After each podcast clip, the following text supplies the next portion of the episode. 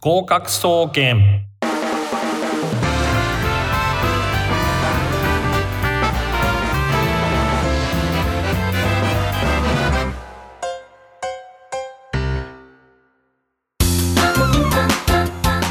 皆さんこんばんは。19時になりました。合格総合研究所略して合格総研の時間です。月の前半担当パーソナリティの渡辺敦です。毎週火曜日19時調布 FM83.8 よりお届けしております。スマホパソコンタブレットの方はリッスンラジオリスラジというアプリをダウンロードしていただけますと全国どこからでもこの放送を聞くことができますのでぜひダウンロードして合格総研をブックマークしておいてください。この番組は大学受験をメインに様々な受験資格試験など目標に向かっている、えー、頑張っている皆さんを応援する学習応援型バラエティ番組となっております早いものでですね、えー、香川県高松からのリモート収録となって7ヶ月目、えー、が過ぎようとしておりますもう、えー、半年を過ぎてですね、だいぶリモート収録になってきてます。孤独ですね。ゲストとか来てほしいという切なる思いがありますけど、なかなかですね、ちょっと厳しい状況ですね。今回も、えー、ここ、香川県高松市よりお送りします。えー、私はセミリタイアして、えー、こちらへ移住してから1年と3ヶ月目ということになります。さて、えー、今日はですね、4月13日ということで、もうですね、え、4月も半分ということになります。で、この頃ですね、まあ、あの新生活4月始まったという人が多いと思いますけど、これからですね、ゴールデンウィーク明けぐらいから、まあ、新生活まだ不慣れでですね、ちょっとぎこちないなあなんて前の暮らしが良かったなとか前の所属集団の方が良かったななんていうふうに考える方もいるのではないでしょうか。まあ私もですね、えー、今はこんな感じなんですけど知らない世界にどんどん飛び込んでいこうっていう感じなんですけど、まあ昔ですね割と引っ込み思案お山の対照的なところがあったりとかしましたけれども、まあ、なかなかですね、えー、厳しいということで昔の方が良かったな慣れてる環境の方がストレスが少ないなとこういう方も多いかと思います、えー、そこでですねちょっとご提案したいことは何かとえいうことですけれども、えー、スマイルですね。笑顔とそれから挨拶、えー、これ、えー、当たり前の話ですけどね、えー、これが結構重要なんじゃないかとこういうふうに思います。まああの私がいつもですね、えー、ポリシーとしてあるのは、言葉はただですね、え、いうことです。えー、何か、えー、おはようございますとか、元気な声で挨拶したところでですね、まあ、自分の、えー、何か資産が減るとか、えー、自分の何か健康が損なわれるとかそういうことは一切ないのでやはりですね自分から主,、えー、主体的に仕掛けていく必要があると思うのでまずは集団への挨拶ですね、おはようございますとか、こんにちは、失礼しますとか、まあ、そういったことをちゃんと言うということですね。予備校なんかでもですね、かあの講師室といってですね、まあ、あの講師が一堂に集う、え集うそういう部屋があるんですけれども、まあ、挨拶がちゃんとできない新人っていうのは大体うまくいかない人が多いですね。で、あとは何ですかね、あの出し惜しみ、変な出し惜しみをする挨拶ですね。これもちょっと意味不明で、こんにちはって言えばいいのに、カンチャーとかですね、チーズとか、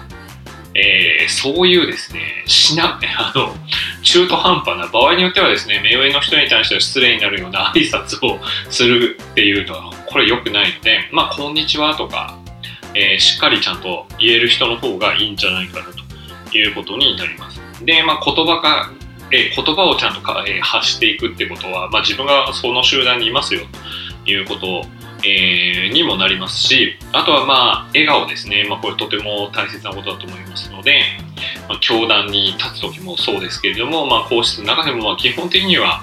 えー、話す時は楽しげにと。えいうのを心がけていましたで新人の時からですね、まあ、これは、え、要するにあの心がけていたことで、えー、まあ、おかげでですねいろんな、先輩の方から飲みに誘っていただいたりとか、まあ、そういうことになったと思いますので、まあ、人間関係もできていきましたので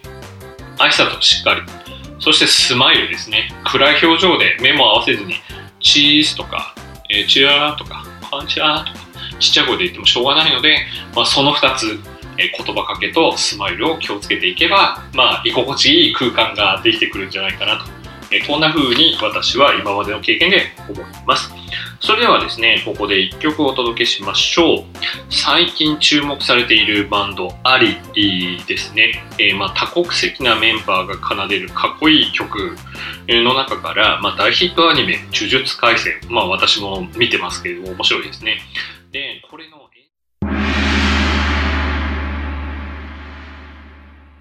開運プロジェクト。開運プロジェクトのコーナーです。このコーナーは本来ですと運気の上がる情報などをどんどん提供しましてリスナーの皆様の運気を上げていこうというコーナーなんですが、まあ、新年度4月ということでこの番組を新たに聞くと、えー、あるいはこの番組のことを知って、えー、新たに聞かれているという方もいらっしゃるので4月はですね、えー、私、月の前半パーソナリティの渡辺の、えー、自己紹介をさせていただくということにしています。で、先週の放送で、えー、聞き逃した放送はですね、え、これはですね、え、アーカイブがありますので、そのアーカイブ、え、こちらを、え聞いていただけると、えいいんですけれども、え先週の放送でですね、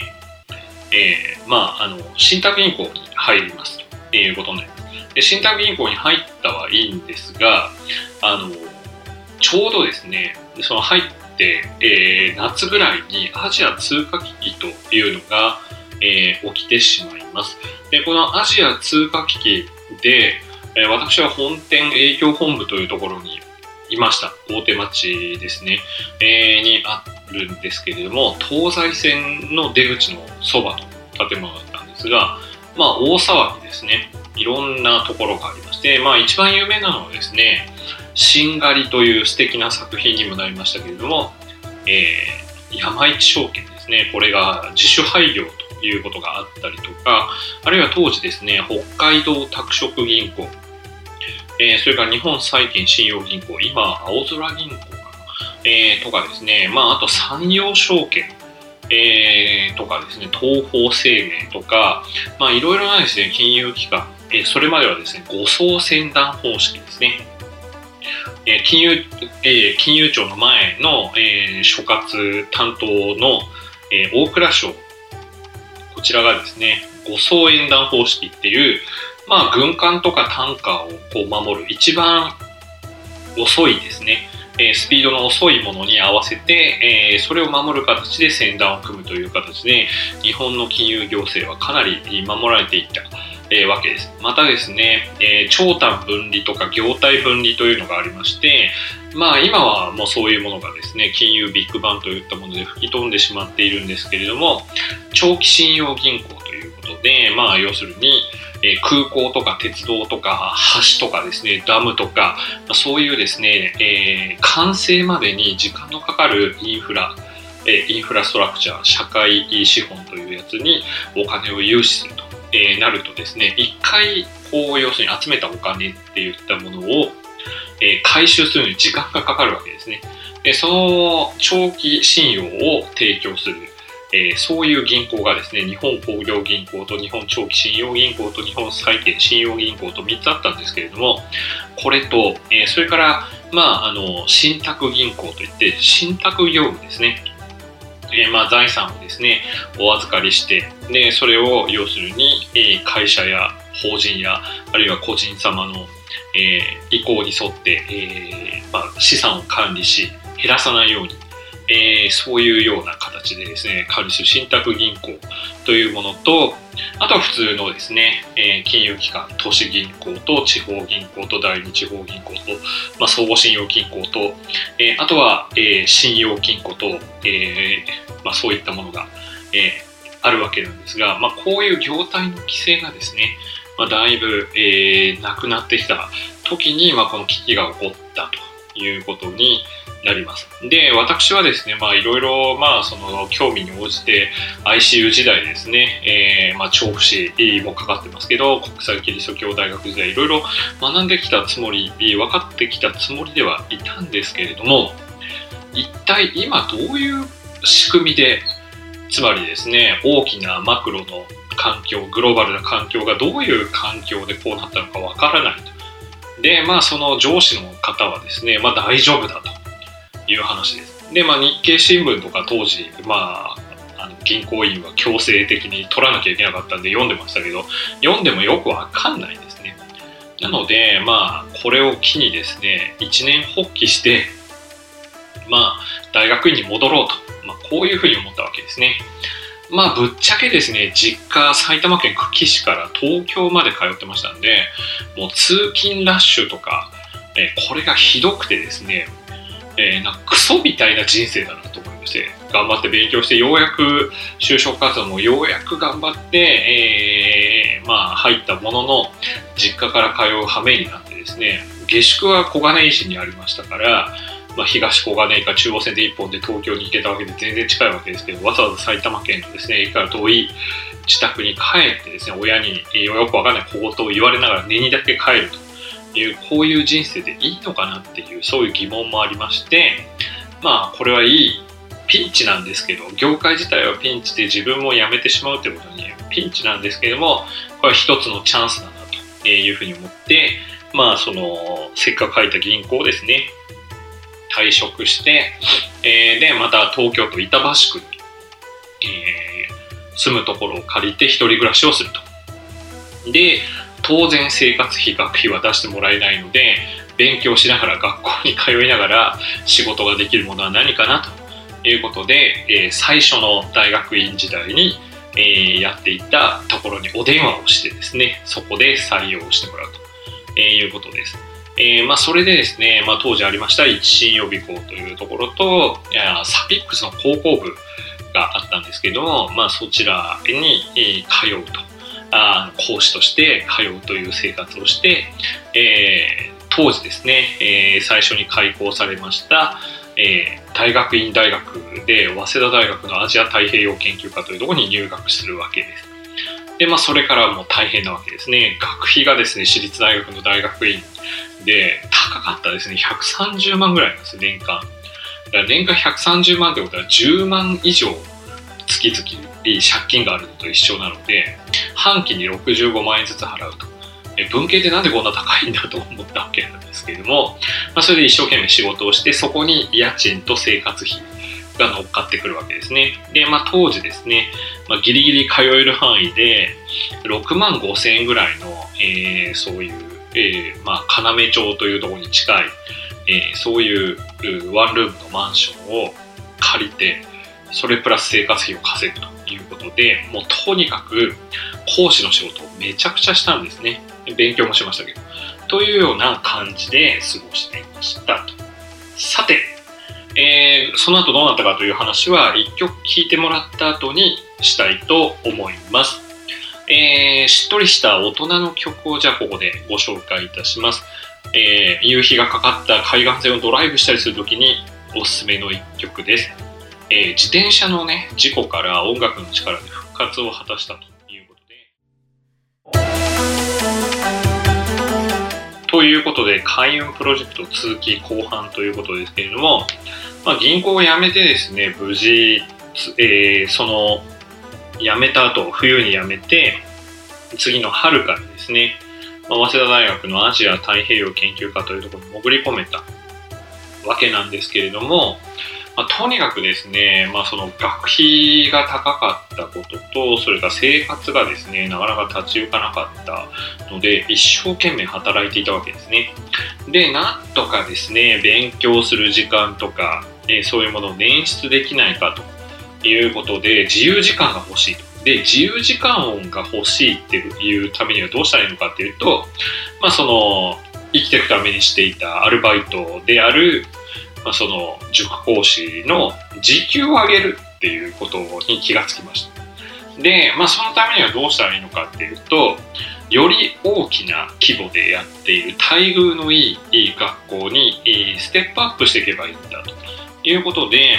まあその、えー、いろいろですね、えー、ただ単に仕事をするんじゃなくてどうしたらより受講生の心をつかむか、えー、分かってもらえるかっていうことに心を砕きながら修行をしてですねちょうどアジア太平洋研究科を修了してえー、国際関係学というのを専攻してたんですけど、まあ、学位を修士号をいただいた後に、えー、あ早稲田大学の経済学研究科に今度は移るわけですね。え、ここも、えもうちょっとちゃんとしっかり、え経済を勉強したいということで移ったわけなんですが、え2001年にですね、え大手予備校の、まあ、河合塾に採用されます。で、まあ、入ってみたんですけどね、えっ、と、週に1日だけなんです、仕事がですね。1日2コマなんですね。待遇が良くても、これだと全然仕事にならないな思いました。で、当時ですね、まあ、一新予備校で働いていた中野方数学の先生、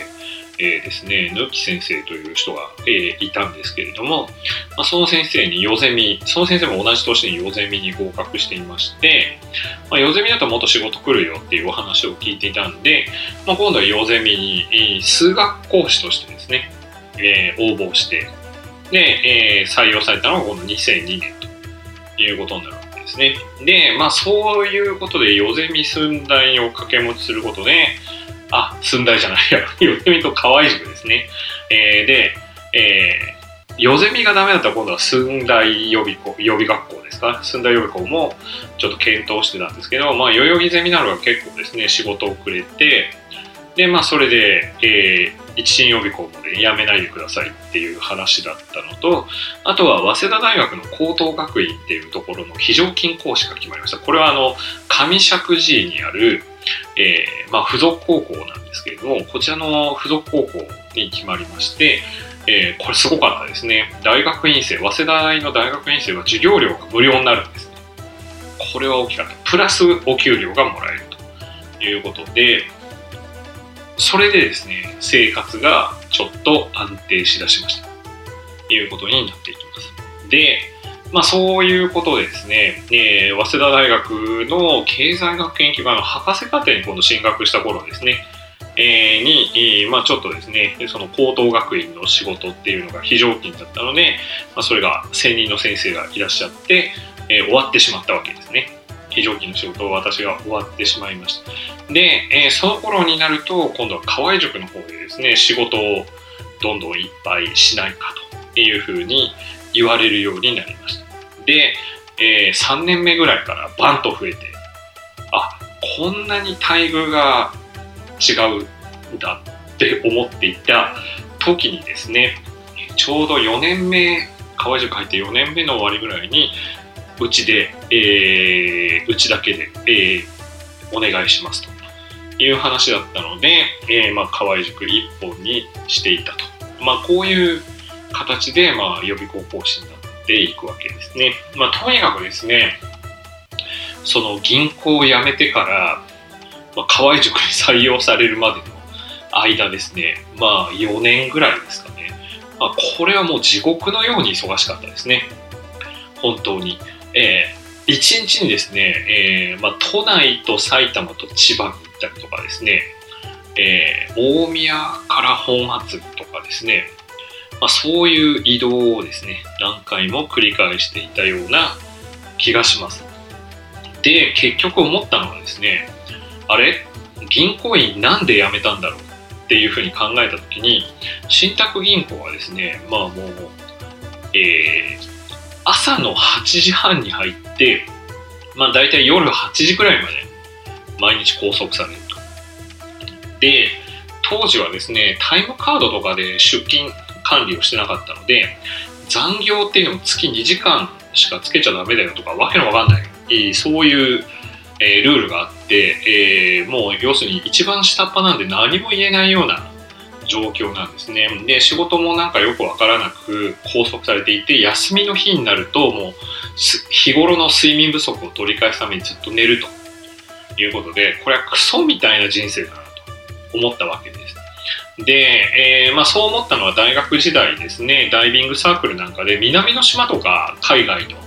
え、フィリピンのボホール島とかですね、セブ島とかそういうところにダイビング行ったりとか、パラオとかですね、え、そういうミクロネシアの島々に行ったんですけど、ま、彼らはそんなに豊かではないんですけど、時間的にすごいゆとりのある人間らしい暮らしをしているなというのを見ていたので、まあ、お金はそこそこあって、これじゃあなんか何のために今まで生きてきたんだと思いまして銀行を辞めたんですよ。辞めたんですけれどもまあその実家を追い出されてですね一人で暮らして大学院にも行ってってことをやっていると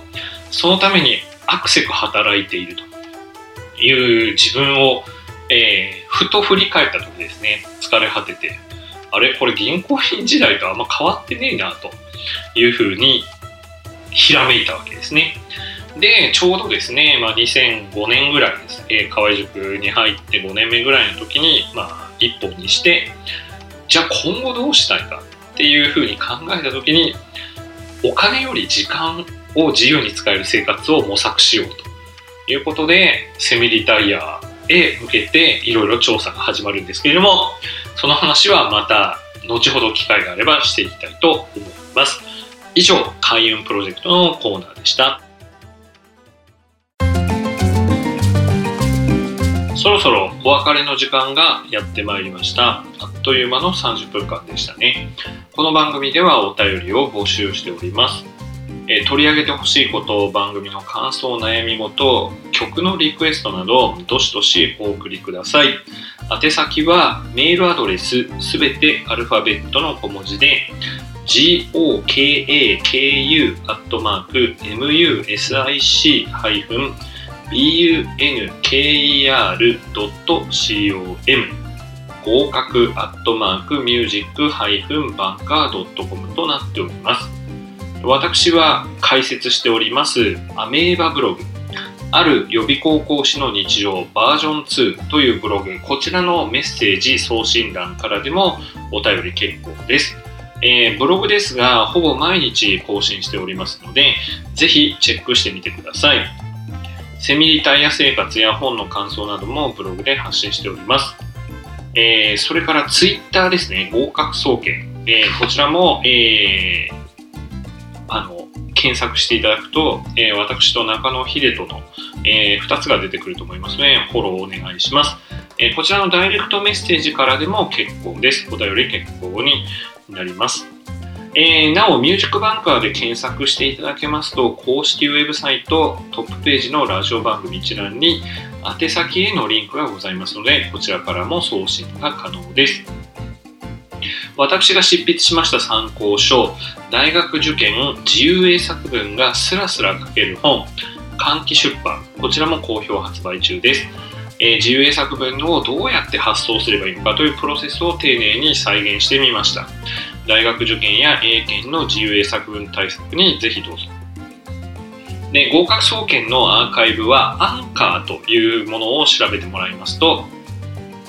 え、そこにですね、ミュージックバンカーの、え、コーナーがありまして、そこから、えー、まあ、お届けしました曲を除いた部分、トークの部分は、え聞けますので、えぜひ、チェックしてみてください。というわけで、今週はここまでです。お相手は私、渡辺敦でした。この後30分はドリームワークスをお送りいたします。それではまた来週この時間にお会いしましょう。さようなら。